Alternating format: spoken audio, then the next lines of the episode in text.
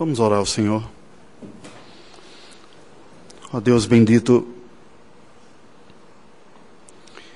é em fraqueza e em impotência que me achego diante da tua presença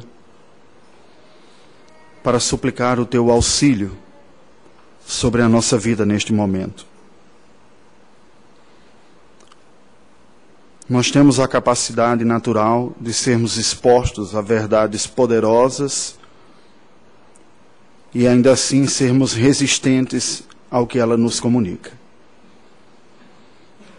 Mas a nossa oração a Ti vai na certeza de que o Senhor é infinitamente poderoso e soberano para cumprir o Teu propósito em pecadores relutantes como nós. Por isso suplicamos a iluminação do Teu Espírito e eu te rogo que tu não leves em considerações, em consideração as nossas fraquezas, limitações, mas que tu leves em consideração o teu soberano propósito, gracioso e glorioso. Tu que começaste a boa obra em nós, o teu povo, complete-a, Senhor. Dependemos de ti. Oramos em nome de Jesus. Amém. Amém. Nestes dias que vivemos e que sucede alguns poucos dias a data que marcou o golpe militar ou a revolução, dependendo do seu ponto de vista. Infelizmente, esse é um dos temas que predomina o maniqueísmo que não ajuda ninguém. Nós, como em tantas outras áreas da vida, somos tentados a dividir a humanidade entre bons e maus. Não percebemos que muitas vezes que bons e maus somos todos nós. Somente o Senhor é bom, o Senhor Jesus disse. E a oposição completa a ele não está na terra. Está no reino angelical.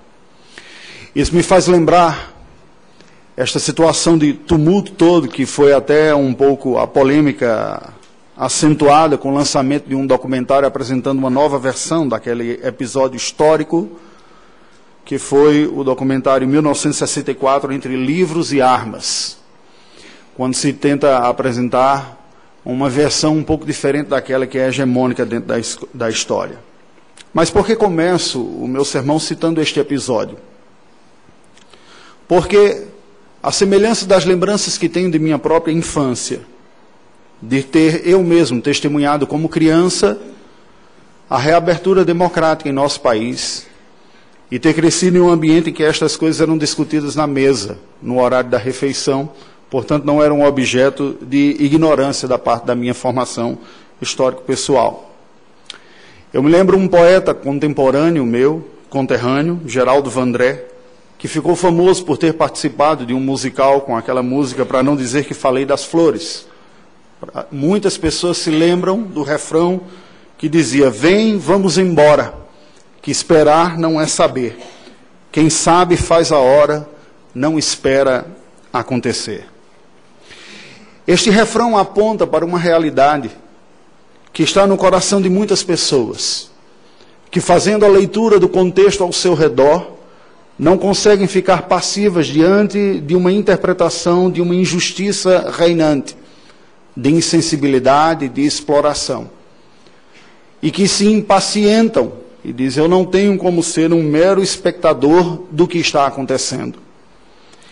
Entretanto, a reação não piedosa à impiedade alheia iguala a vítima ao seu agressor, sendo agravada a situação de não percebermos que nos tornamos nós mesmos supostos agentes da justiça maldosos em alguma medida, porque a causa daquilo pela qual nós lutamos é nobre.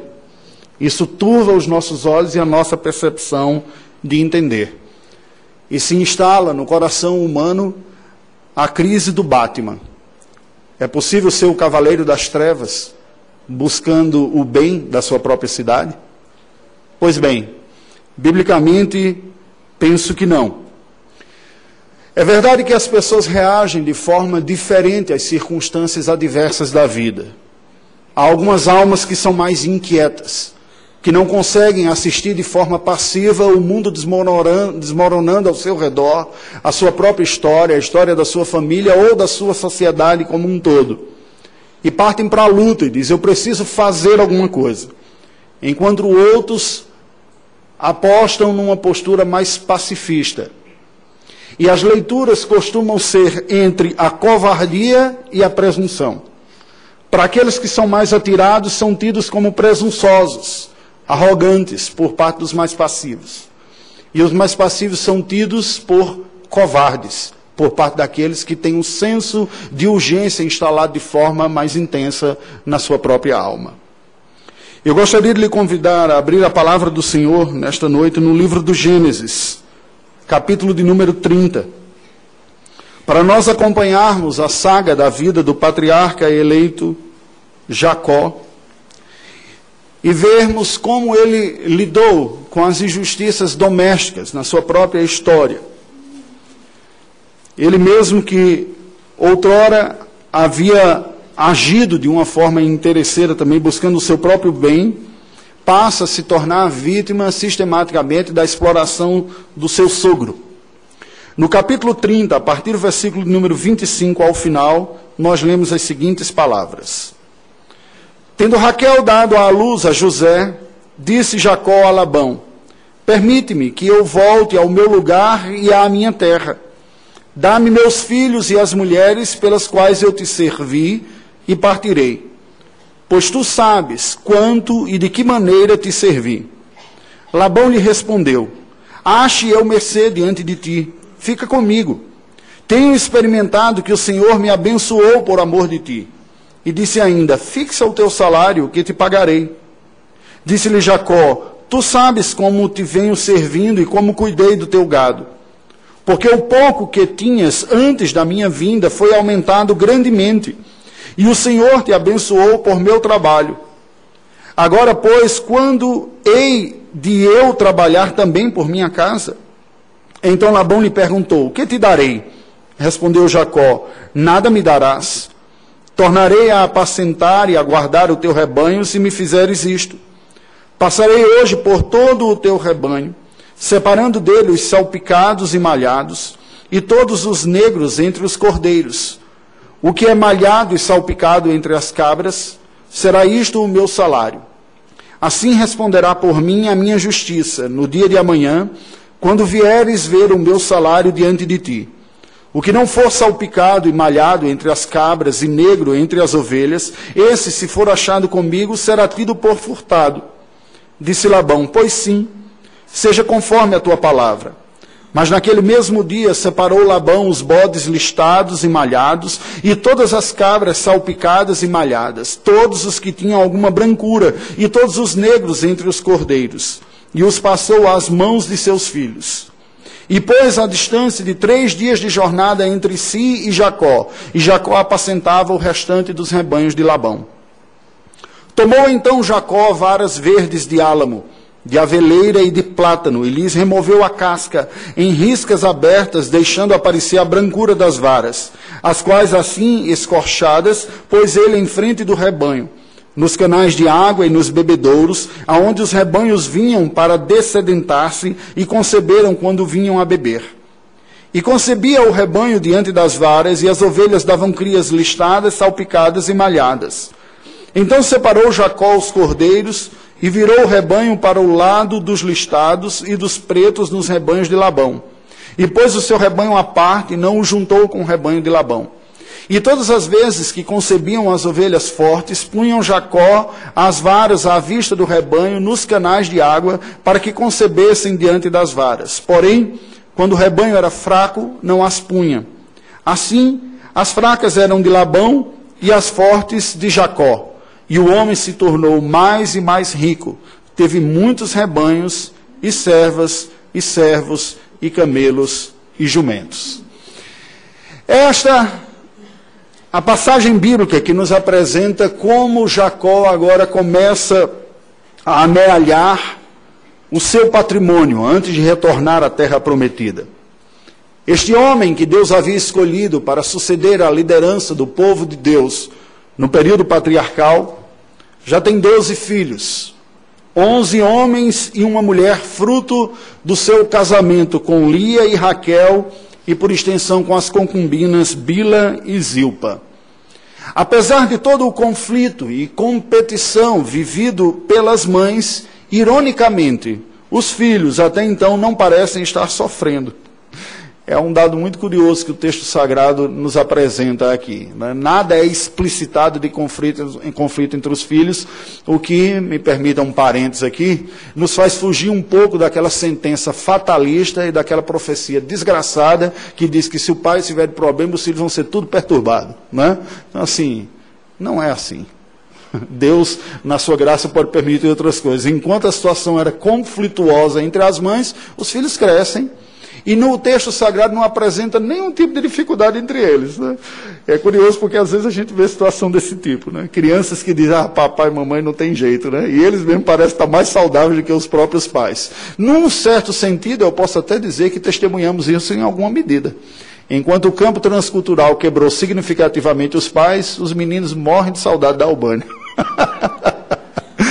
Então, vai explicar, se não, tão somente a graça de Deus. A verdade é que aqueles filhos de Jacó com suas esposas estavam lá. O conflito chega depois com José, mas nós vamos ver oportunamente aquele conflito com José. Enquanto estavam assim, eles estavam seguindo a sua própria vida. Bem, estes meninos cresceram, viram seu pai trabalhando dia e noite. Assistiram também os conflitos e a disputa por ele por parte das suas próprias mães. Cresceram entre ovelhas, entre cabritos, cresceram lá junto com a sua família estendida, também com o avô e primos, possivelmente. Labão, o seu sogro, o sogro de Jacó, tentou tirar o máximo proveito possível dessa situação. Como ele mesmo vem a testemunhar, o texto sagrado vem a testemunhar que Deus concedeu uma prosperidade significativa aos rebanhos de Labão nos dias que Jacó lá esteve trabalhando, como nós lemos inicialmente. Tendo, portanto, Jacó cumprido aquele acordo do dote nupcial duplo, sete anos por Raquel, que foram dobrados, porque ele acabou casando com Lia, e depois mais sete anos por Raquel novamente, é? que ele teve que trabalhar. Então é chegada a hora de voltar à terra de Canaã. Jacó entende, pronto, cumpri o meu acordo, aquilo que foi acertado já foi cumprido. Entretanto, Jacó não tinha nada para dizer que era seu. Como sustentar a sua extensa família? Sob uma forte sensação de ter sido explorado, e em conversa com o seu sogro, que se estenderá também no capítulo subsequente, nós vemos neste capítulo de número 30, versículos de 25 a 43, como o Senhor Deus começa a favorecer Jacó as condições ao retorno à terra de Canaã, concedendo-lhe prosperidade. Entretanto, este eleito resultante ainda enfrentará as suas tentações de resolver ao seu modo os problemas da sua vida, como nós veremos hoje. Sendo assim, eu dou por título desta mensagem a expressão que diz compensando a injustiça com um jeitinho. Né? Houve uma injustiça ali presente e aquela tentação de compensar com um jeitinho. Bem, os versículos que nós lemos, do 25 ao 43, nos apresentam três blocos básicos. O primeiro deles vai do versículo número 25 a 30 e nos apresenta um difícil acordo de fim da sociedade doméstica entre Jacó e o seu sogro Labão. Do versículo 31 ao 36, nós vemos um acerto de contas que é fraudado por Labão. E por fim, do verso 37 ao 43, nós vemos que a fraude de Labão é compensada em prol de Jacó, que também busca por jeitinho resolver aquela situação toda. Vejamos parte a parte. Primeiro bloco, esse acordo, esse fim do acordo da sociedade doméstica, como isso se deu. Era uma sociedade que, especialmente para Labão, o sogro, estava dando muito certo. Quem está lucrando e está recebendo vantagens acima, está muito feliz com o que está acontecendo. Essa história aqui dá ali uma boa discussão para cientista político aí, para testar suas teorias marxistas e todas as outras, porque você vê mais-valia, lucro, né? um recebendo vantagem, o outro não. Então, pode fazer isso como estudo de caso. Entretanto, há uma leitura também que a Bíblia nos apresenta que vai para além da, dos elementos imanentes, dos elementos puramente humanos envolvidos nesta história aqui. Como crentes, nós entendemos que toda realidade vivida aqui em nossa vida também é vivida sob as mãos de Deus. E o Senhor Deus está presente no meio de toda essa história. Isso faz toda a diferença na interpretação dos fatos e também na maneira como nós reagiremos a eles. Os versículos 25 e 26 nos mostram que Jacó vai a Labão, seu sogro, e pede para voltar à terra de Canaã, após ter cessado aquele período do dote. Ele diz: Olha, eu já trabalhei incansavelmente por você, está na hora de eu voltar para a terra, de onde eu vim com a minha família. Nos versículos 27 e 28, nós vemos Labão implorando a permanência de Jacó e reconhecendo que Deus o abençoou. Ele diz: A sua mão era especial, aquilo que você tocou, Deus esteve com você. Irmãos, preste atenção, abrindo outro parênteses aqui. Não nos iludamos com palavras de reconhecimento, até mesmo de incrédulos, de que a bênção de Deus esteja na nossa vida. Isso não significa necessariamente que nós estamos sendo eficientes no testemunho cristão ou que a graça de Deus está trabalhando na vida dos outros. Esse é um caso absolutamente típico de alguém que reconheceu, mas que ainda assim as intenções eram tão somente se aproveitar daquela situação. Nós muitas vezes ficamos orgulhosos de um bom testemunho, entre aspas, que damos, quando na verdade é mais uma imagem pública de boa reputação que está em jogo do que propriamente a glória de Deus. Jacó foi um pouco mais maduro do que muito crente que tem por aí. E percebi que por trás daquelas palavras elogiosas não havia simplesmente um bom testemunho seu. Havia muita falta de honestidade da parte do seu sogro também. Bem, versículos 29 e 30, nós vemos Jacó, então, afirmado ter trazido lucro. Ele entende a situação, diz: Olha, não foi à toa. Eu sei o que fiz, o trabalho, e como através do meu trabalho o Senhor Deus concedeu prosperidade a todo o rebanho que você tem. O que é algo interessante também, não é?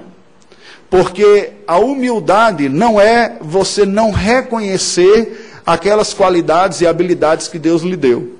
A humildade consiste em reconhecer a fonte primeira de tudo isso e dar a ela a devida glória e honra. Uma pessoa madura o suficiente e humilde é capaz de entender exatamente qual a medida da graça e das competências que recebeu e dizer: Foi Deus quem me deu. Eu sou apenas mordomo destas coisas.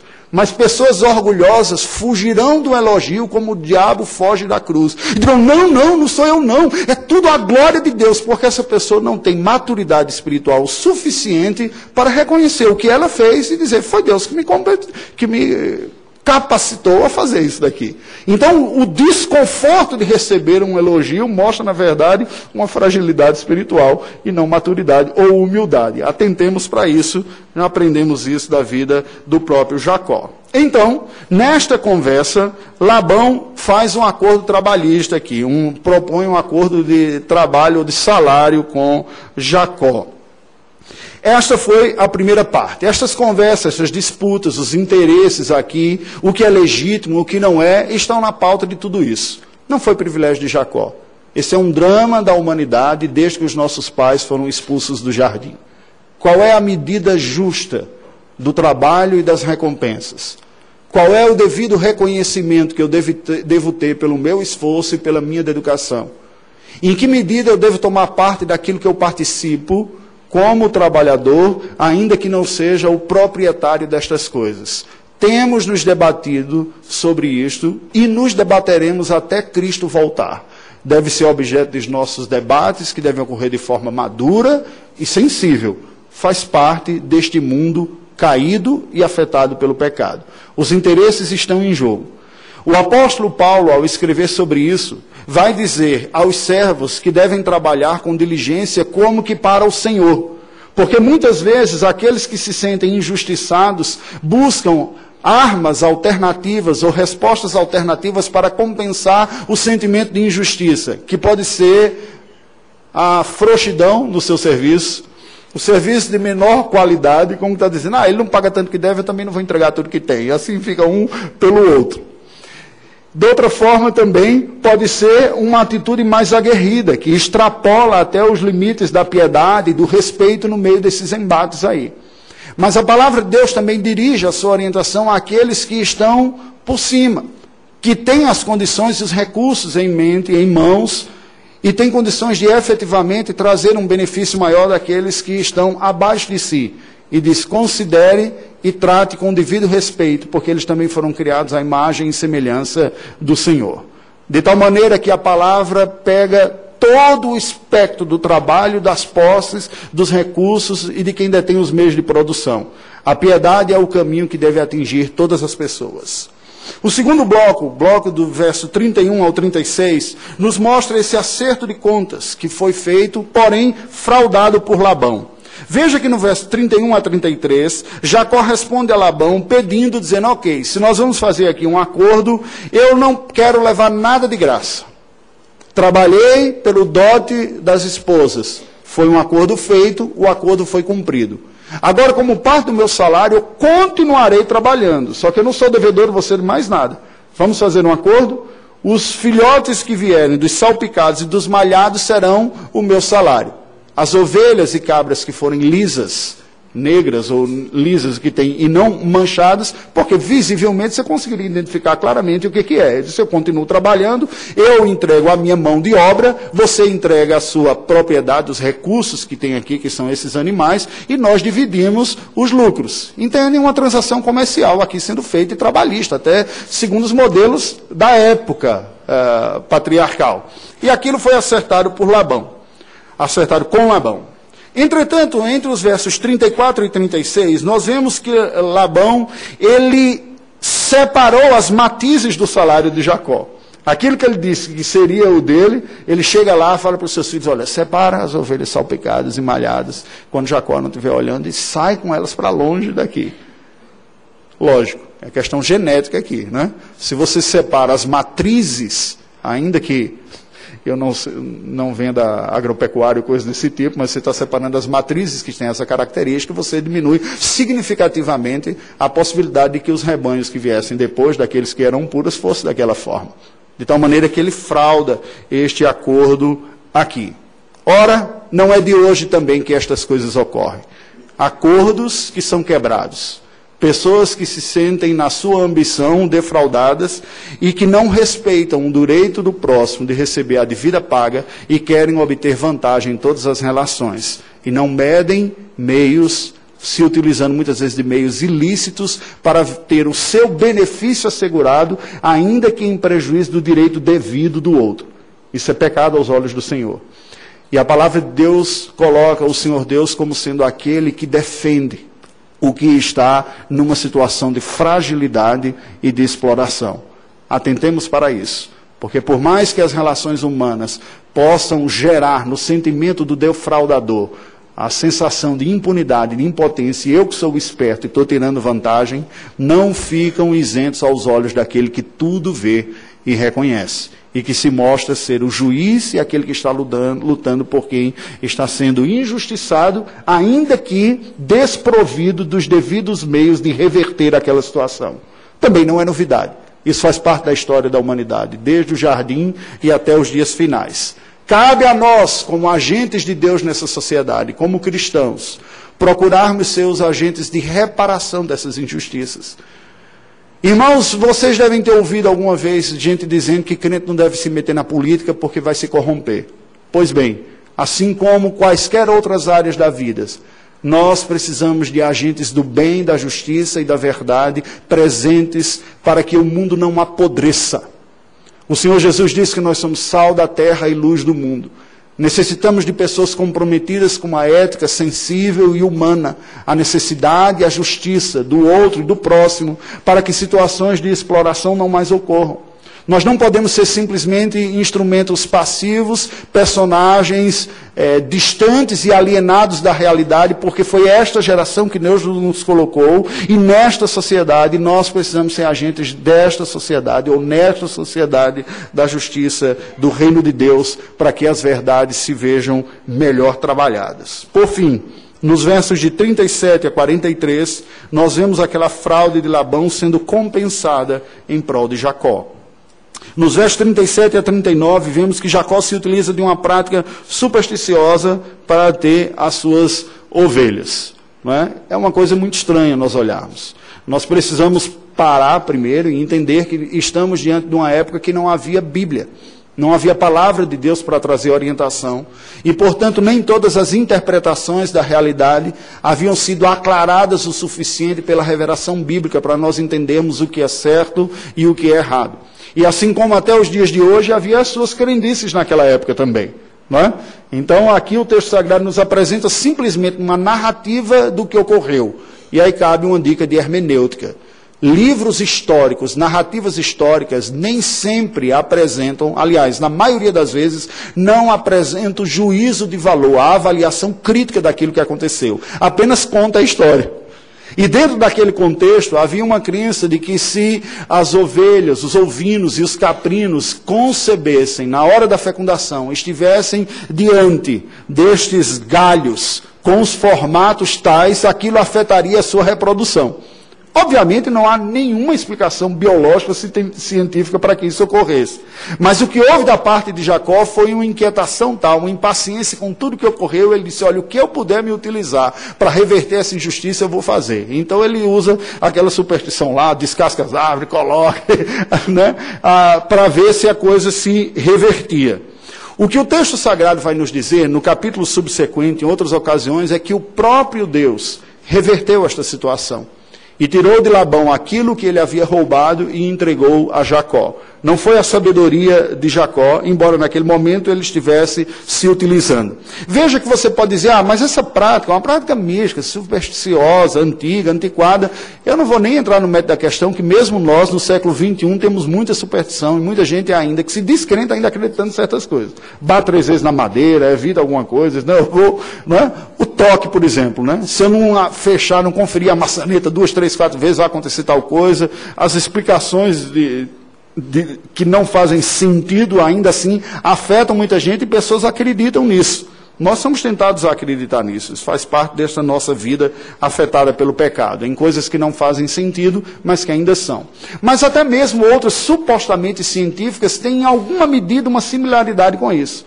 Não há explicações para certas ações, mas pelo pragmatismo, pessoas se utilizam de outras propostas, mesmo na medicina, medicinas alternativas que dizem, olha, não tem nenhuma explicação científica, mas fez um bem danado para mim quando eu usei tal coisa, eu estou recomendando para você. Né? E aí vem desde práticas até medicação e coisas desse tipo. Só para nos posicionar de uma maneira que não está tão distante daquilo que aconteceu. Pois bem, entre os versos 40 e 42, nós vemos Jacó manipulando também supersticiosamente o seu rebanho, tentando reverter aquele quadro. E no verso 43, a palavra de Deus nos diz que Jacó tornou-se então muito rico após estes anos. Ele teve rebanhos e servas e servas, camelos e jumentos. Queridos, o que é que nós vemos aqui? Nós vemos uma realidade paradoxal. Se por um lado vemos este homem que não é maduro o suficiente para crer na providência divina no seu cuidado, mas se utiliza de métodos até supersticiosos para tentar reverter o seu quadro e a sua situação, este homem encontra na sua vida algumas barreiras éticas aprendidas no contexto da família da aliança. Ele cresceu vendo o seu pai trabalhando duro.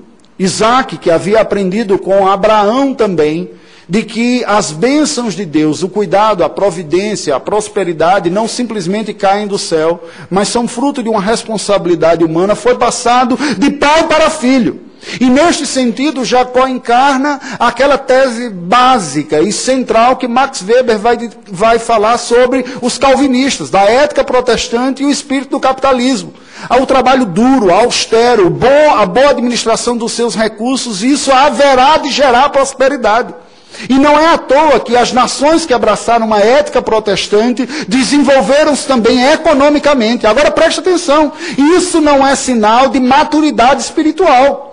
Estas mesmas nações hoje são apóstatas, apóstatas com luxo tremendo. O IDH lá em cima, o PIB lá em cima, a conta bancária muito rica e no inferno. E as pessoas sem conhecimento de Deus, as igrejas vazias. Ela compõe uma parte da ética cristã ou da ética do povo de Deus, mas ligada aos elementos trabalhistas. E isso, por isso que falei do paradoxo, a despeito das deficiências de maturidade espiritual quanto à confiança em Deus e aos cuidados e à prioridade do Senhor na sua vida. Jacó é esse exemplo.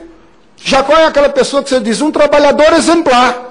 Aquele que chega na hora, aquele que passa, faz o trabalho bem feito, entrega um bom trabalho, recebe os dividendos daquilo, compartilha, não é alguém de brigar no serviço, de ser um mau companheiro, não, um excelente trabalhador. E alguns poderiam dizer, e assim ele está falando do Evangelho, como já ouvi muitas pessoas dizendo, testemunhe com a sua vida. O que ele conseguiu fazer com a sua vida é dizer que ele era eficiente como trabalhador. Mas a própria maneira que ele lidava com as injustiças ou com as oportunidades na vida mostrava que ele ainda tinha deficiências espirituais graves. Em contraste, nós encontramos o nosso Senhor e Salvador Jesus Cristo. Aquele que revelou ao longo de sua vida uma plena confiança na providência divina. Aquele que entregou a sua vida e os resultados da sua vida completamente nas mãos de Deus. Aquele que nunca se utilizou de nenhum artifício ou artimanha para conseguir um único objetivo na sua vida, em seu benefício ou mesmo em benefício de outras pessoas. Aquele que diz: A minha vontade consiste em fazer a vontade do meu Pai. O meu pão e o meu alimento é fazer a vontade do Senhor. Aquele que entendia que o seu plano era redentor para toda a humanidade, mas que não apenas importava o objetivo da sua vida e da sua morte, mas a maneira como ele a conduzia também. Jesus Cristo é único. Nenhum de nós que aqui estamos e nenhum outro que passou por sobre a face da terra consegue viver este nível de piedade.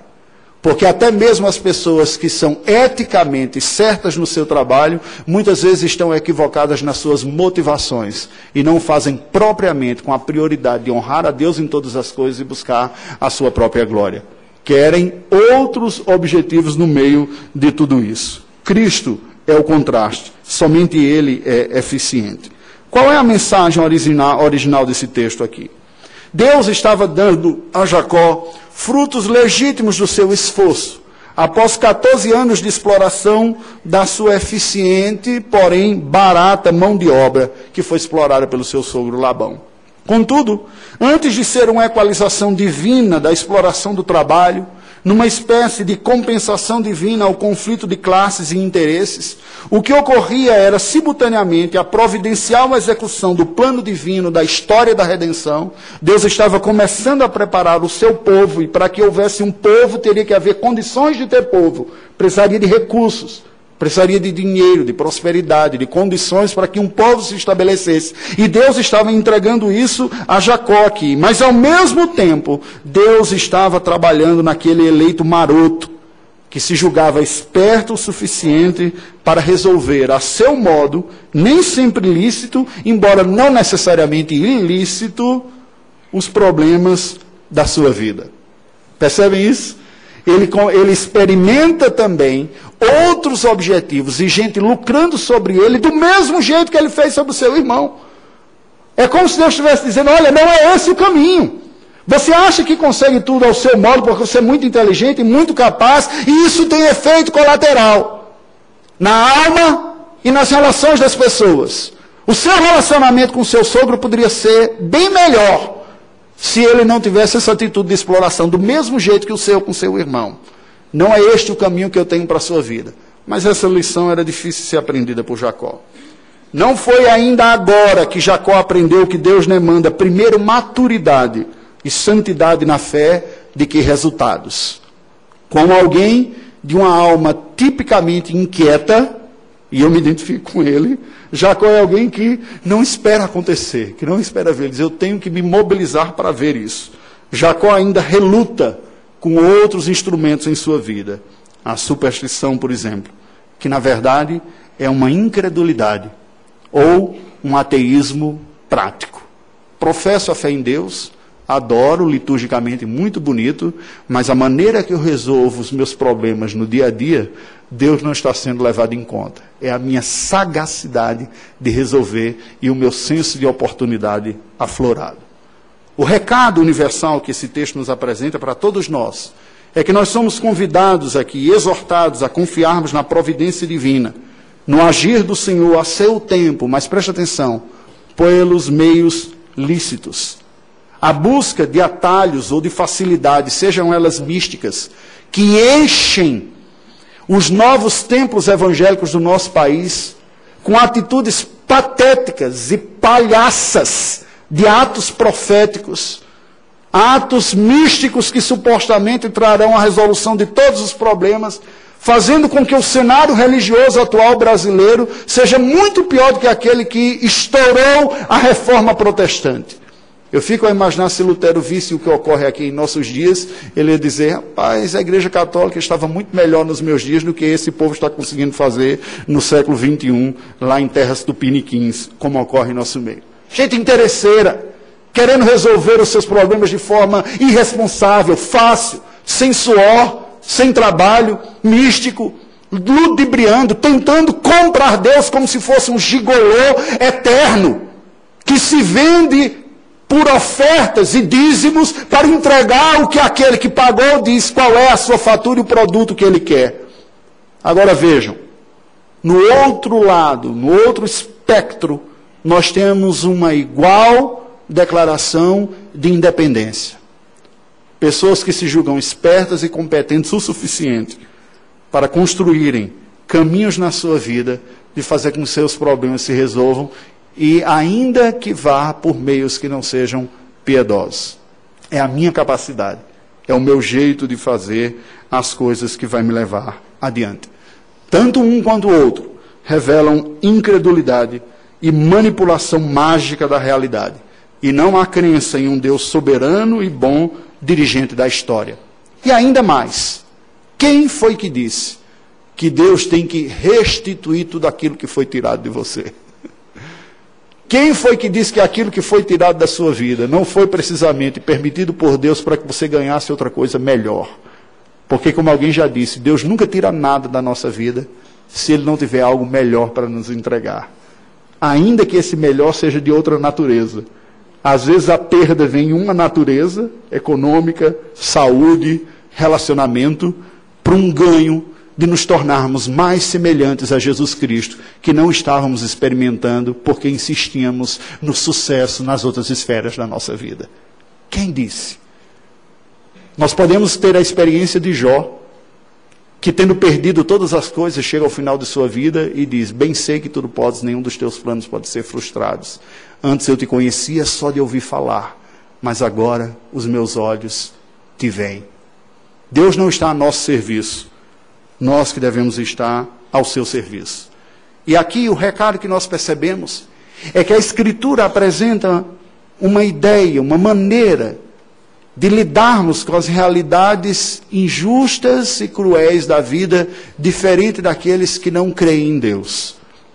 O pensamento ateísta enxerga nas injustiças na vida e nas estruturas injustas ou macroestruturas injustas da sociedade um mal ontológico, um mal essencial, que precisa ser derrubado por um plano revolucionário. Destrua o prédio e construa um palácio justo. Esta é a ideia da revolução. A Bíblia apresenta uma outra expressão, que teologicamente nós chamamos de reforma, que tem muito mais a ver com aquele artista que se depara em obras que foram desgastadas pelo tempo e que delicadamente trabalha na restauração daquilo. É aquilo que Deus está fazendo na nossa vida. E é assim que nós devemos ver a sociedade. Esta sociedade, ainda que corrompida, é uma sociedade composta por pessoas que foram criadas à imagem e semelhança de Deus. Não nos cabe o pensamento revolucionário destruir tudo como se tivéssemos a, a capacidade de construir uma realidade utópica aqui. Não conseguiremos. Somos chamados para reformá-la, a vivê-la, a entrar nela a estar presente em cada segmento e, à medida da competência e da capacidade que Deus nos dermos, exercermos a influência de sal e de luz. Se você sente em alguma medida a inquietação com as injustiças, como eu senti, durante minha infância e adolescência, até pela educação, por ter crescido no estado mais pobre da Federação Brasileira, você precisa se lembrar que o próprio Cristo não curou todos os enfermos que havia em sua época. Que o Novo Testamento não baniu o Império Romano com sua política expansionista e tolerância com a escravidão. Entretanto, a palavra de Deus diz: se você tem a oportunidade de melhorar e se ver livre, aproveite. Ela gente, põe uma gentileza nas relações quando regula o relacionamento do patrão para com o empregado e do empregado para com o patrão também. Eu não quero entrar no mérito da questão, mas nós podemos ver que os princípios bíblicos sendo vivenciados, até relações que nome, na sua nomenclatura são mais difíceis de serem aceitas como relacionamentos de escravidão, foram pela própria lei de Moisés, pela lei da palavra de Deus do Antigo Testamento, tornadas mais humanas do que muitas leis trabalhistas e de direito da sociedade contemporânea. Por isso que o próprio conceito de escravidão, ele é um pouco mais profundo do que simplesmente você dizer que tem um senhor e tem um escravo. Bem, o ponto que nós temos que trabalhar é, eu me lembro de alguns ditados evangélicos, e eu, eu tenho muita dificuldade com ditado evangélico. Basta a Bíblia. Um deles, que eu ouvi durante muito tempo, diz: ore como se tudo dependesse de você e haja como se tudo dependesse de Deus. Primeiro que não é verdade. Tem horas que Deus fala para Moisés assim, diz: "Não, não é hora de orar, é hora de marchar. Entra no mar e ele vai se abrir." O Senhor Jesus diz: "Remova a pedra para Lázaro lá, não é hora mais de clamar, é hora de agir nesse ponto." Como também não é verdade que tudo dependerá de nós. Tanto uma coisa quanto outra são vivenciadas dando luz a disparidades. A alienação por um lado e a autonomia autoconfiante por outro. E você não resolve afirmando as duas, porque afirmar as duas é contradição. você resolve tendo a devida competência. E isso me faz lembrar de um outro, que eu acho mais apropriado, que diz assim: Senhor, me dê força para lutar, lutar contra o que eu não posso aceitar, e serenidade para aceitar o que eu não posso mudar, sabedoria para discernir a diferença entre ambos e piedade para confiar um Senhor em ambas as situações. Eu creio que essa é mais apropriada. Ela reflete a medida daquilo. É sábio entender os limites do que podemos fazer e reconhecer os limites daquilo que não nos cabe.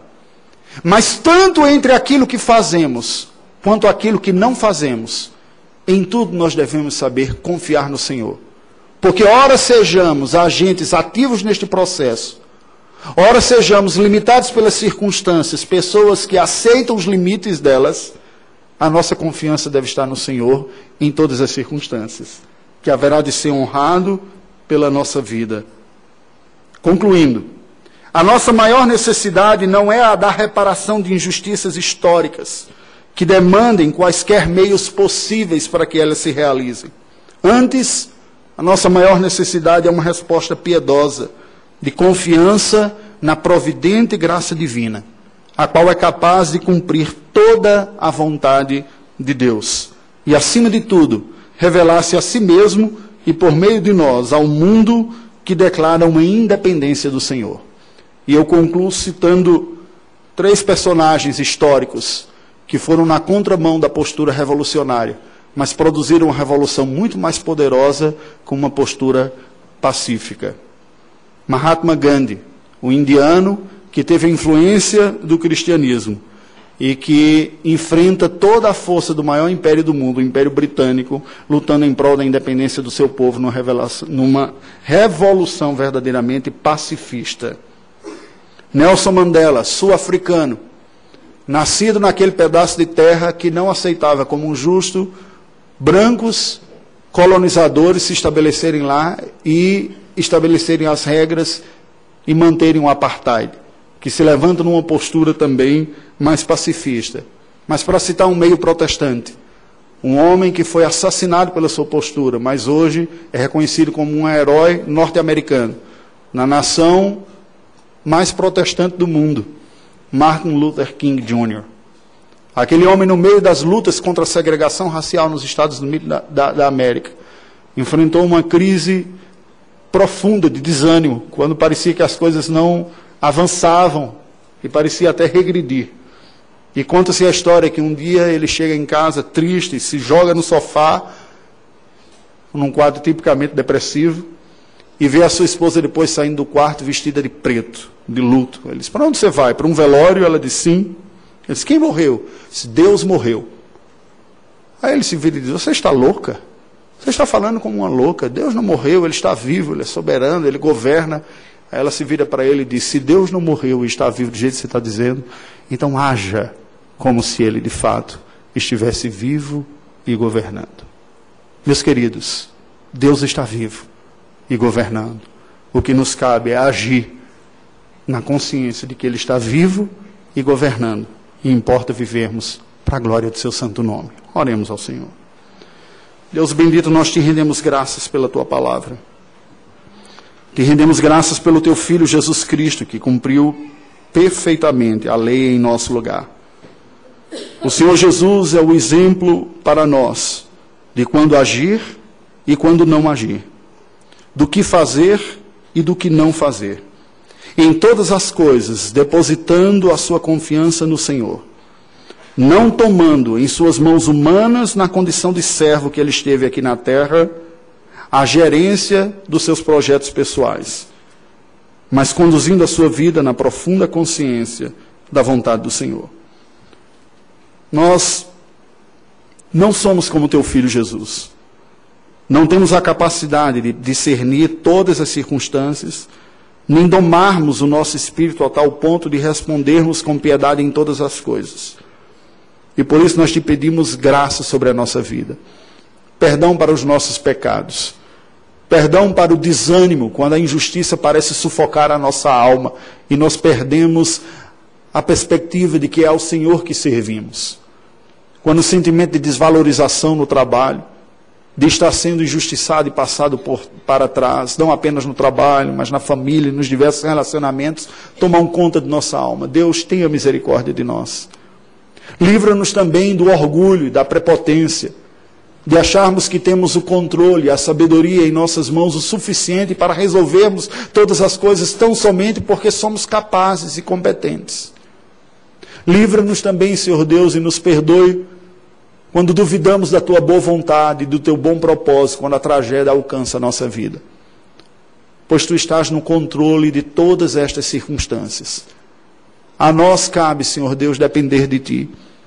Respondermos piedosamente às demandas que a vida nos apresenta.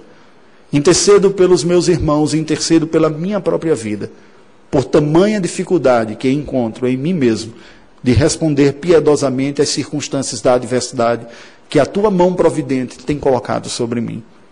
Ajuda-nos, Senhor Deus, a refletirmos o bom aroma de Cristo Jesus que soube ter paz e tranquilidade no seu coração, mesmo quando não tinha uma casa para voltar. Mas sabia que a casa eterna lhe estava assegurada. Traído e abandonado pelos seus discípulos, teve o seu coração consolado pela certeza de estar cumprindo a tua vontade. Te rendemos graças pela redenção do teu filho Jesus. E te pedimos que o Senhor nos ajude a nós, como discípulos dele, refletirmos, ó Deus, a piedade de teu filho, sermos agentes do reino de Deus em nossa geração e em nossa época, para procurarmos influenciar a sociedade e trazermos ambientes que reflitam mais o Senhor, o seu caráter e a sua justiça, a sua piedade e a sua compaixão.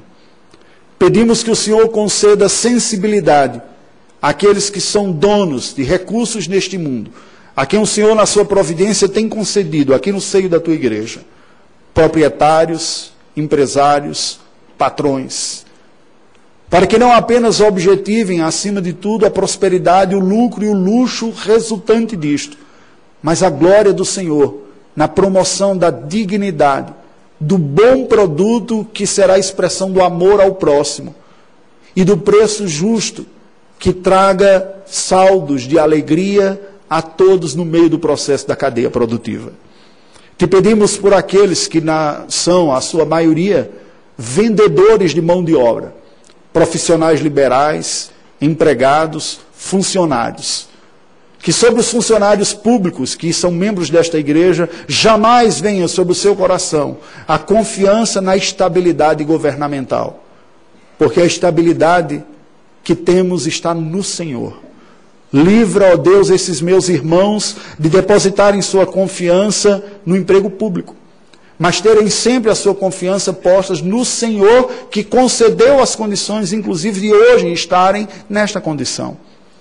Mas aqueles que vivem uma outra realidade, autônomos ou funcionários da iniciativa privada, que sirvam ao Senhor através de seus serviços, que sejam instrumentos do bem, facilitadores da vida dos outros, de toda a cadeia produtiva, de tal maneira que quem se utilize do produto final do trabalho de todos sejam pessoas abençoadas pelo produto que foi fruto de fé, fruto de um desejo de ver o bem do próximo e a glória de Deus. Ajuda-nos, Senhor. Compete-nos, ó Deus, dá-nos a devida competência, desperta em nosso meio pessoas com maturidade, sobriedade, serenidade e competência suficiente para influenciarem outras camadas da sociedade que estão tão apodrecidas. Nós somos uma igreja tão falha, a igreja aqui no Brasil, nas influências públicas e éticas coletivas. Nós somos tão rápidos para fazermos exercícios religiosos e tão prontos para cobrarmos moralismos pequenos do dia a dia, mas tão tardios para perceber um projeto mais abrangente em nossa geração e em nossa sociedade. Salva-nos disso, em nome de Jesus. Amém.